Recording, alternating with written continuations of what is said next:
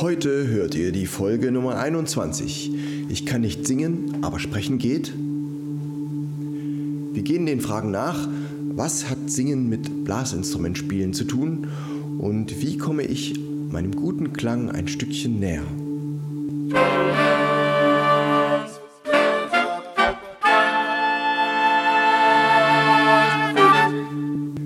Taylors Bläser Podcast, der Wegweiser zum Lernen, Spielen und Unterrichten von Holz- und Blechblasinstrumenten.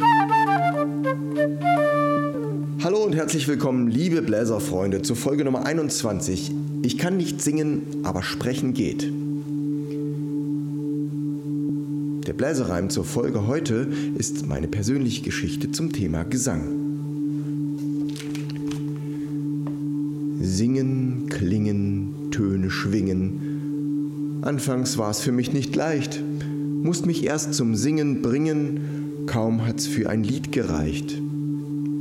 Alsbald half mir Gesang im Chor, Kanons mochte ich schon immer. Es trat ein Stück mein Selbst hervor. Eines sagte ich nun nimmer, vom Singen hätte ich keinen blassen Schimmer.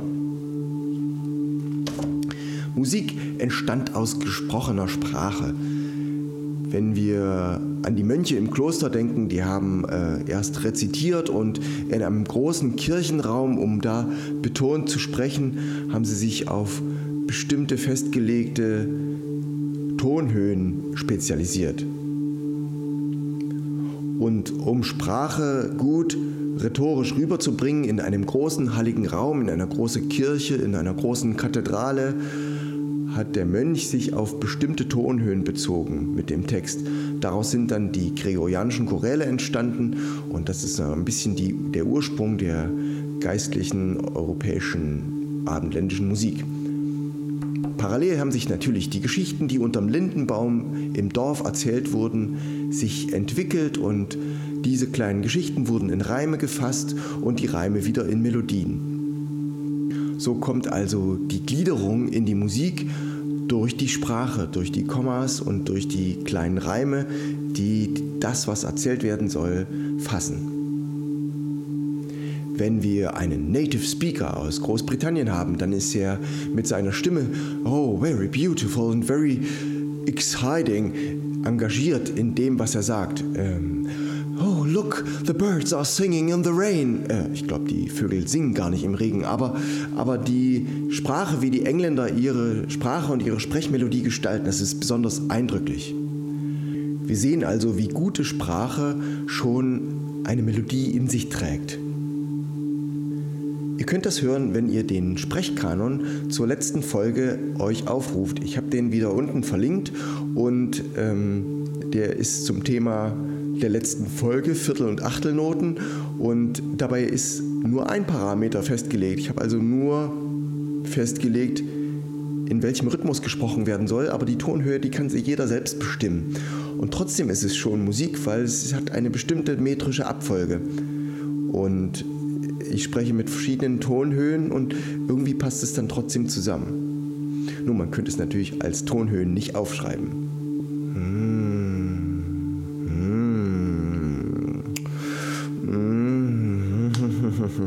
Stellt euch eine gut gewürzte Speise vor, die duftend vor eurer Nase steht. Und ihr nehmt den ersten Löffel und in eurem Gaumen breitet sich der volle Geschmack des Essens aus.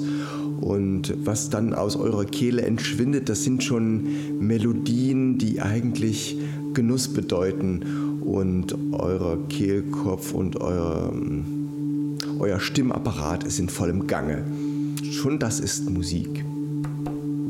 Musik entsteht also aus der Vorstellung einer kleinen Geschichte, die kleine Geschichte fasst sich in Reime, die Reime fassen sich in einen Rhythmus und in eine Melodie. Und aus dieser Vorstellung entsteht die Musik. Und wenn ihr jetzt ein Instrument spielt und ihr lernt das Instrument, dann entsteht die Musik erstmal nur aus eurer Vorstellung, oh, eine schnelle Note, eine langsame Note, eine hohe Note, eine tiefe Note. Es kann erstmal noch mechanisch funktionieren. Ihr seid sehr mit dem Instrument beschäftigt.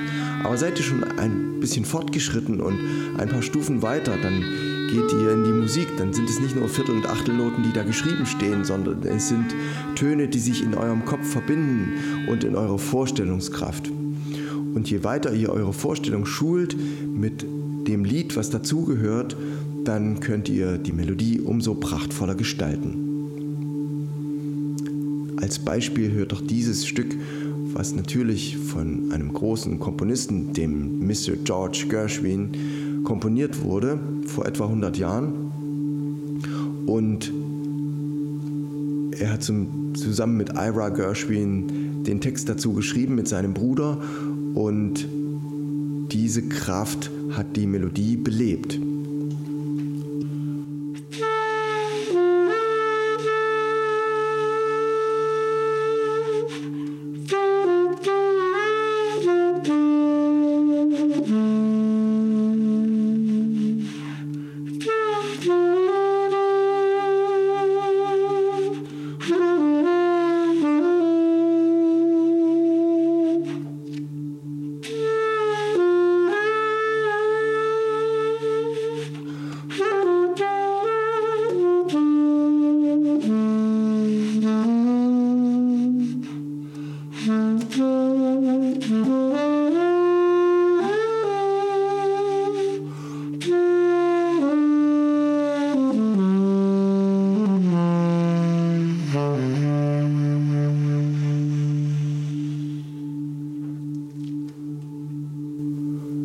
Kann die Kraft und die Vorstellung aus dem Text und aus der Melodie voll in euer Instrumentenklang einsteigen. An dieser Stelle erinnere ich euch nochmal an Folge 19. Ich habe dazu auch ein Video gemacht, ein Kanon-Video, und da ging es um die Zwischenräume, die F, A, C,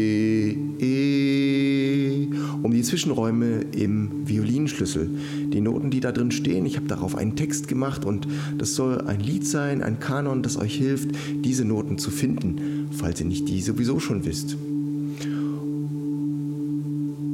F, F kann im Keller auch aufrecht noch stehen. A hat es unter der Mitte bequem. C schmückt die obere Mitte so schön. E kann von oben aus alles gut sehen.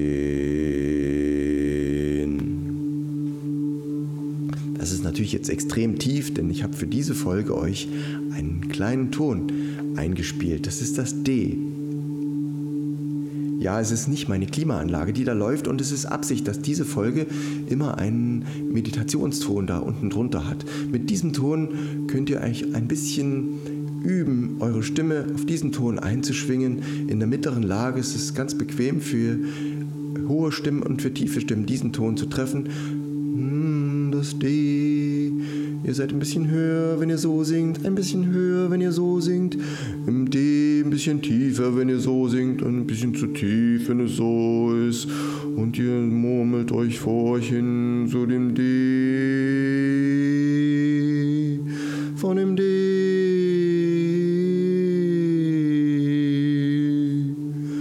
Genau da drauf. Und dann habt ihr diesen Ton und ihr könnt euch schon ein bisschen mehr trauen zu singen. Erst war die Vorstellung für den Ton da und dann findet eure Stimme, euer Hals, euer Kehlkopf, eure Stimmbänder zu diesem Ton und eure Brust fängt angenehm wohlig an zu vibrieren. Damit möchte ich euch Mut machen, dass ihr euch immer traut, ein bisschen zu singen, ein bisschen zu murmeln, ein bisschen zu sprechen. Es gibt weiche Übergänge.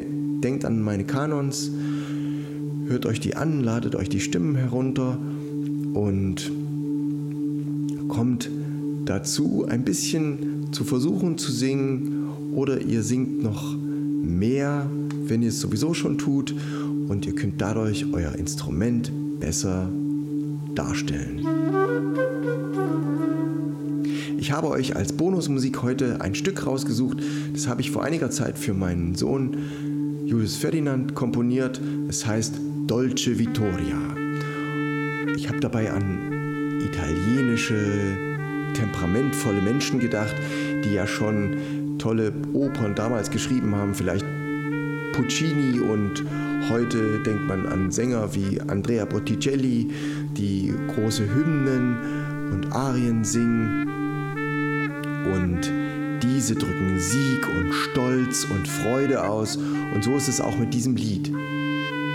Aber sie sind gebunden an das italienische Temperament und italienische Stücke sind an die italienische Sprache gebunden. Den Stolz und diese Art, die Vokale zu formen und auszuwalzen, das kann in dieser Musik vorkommen.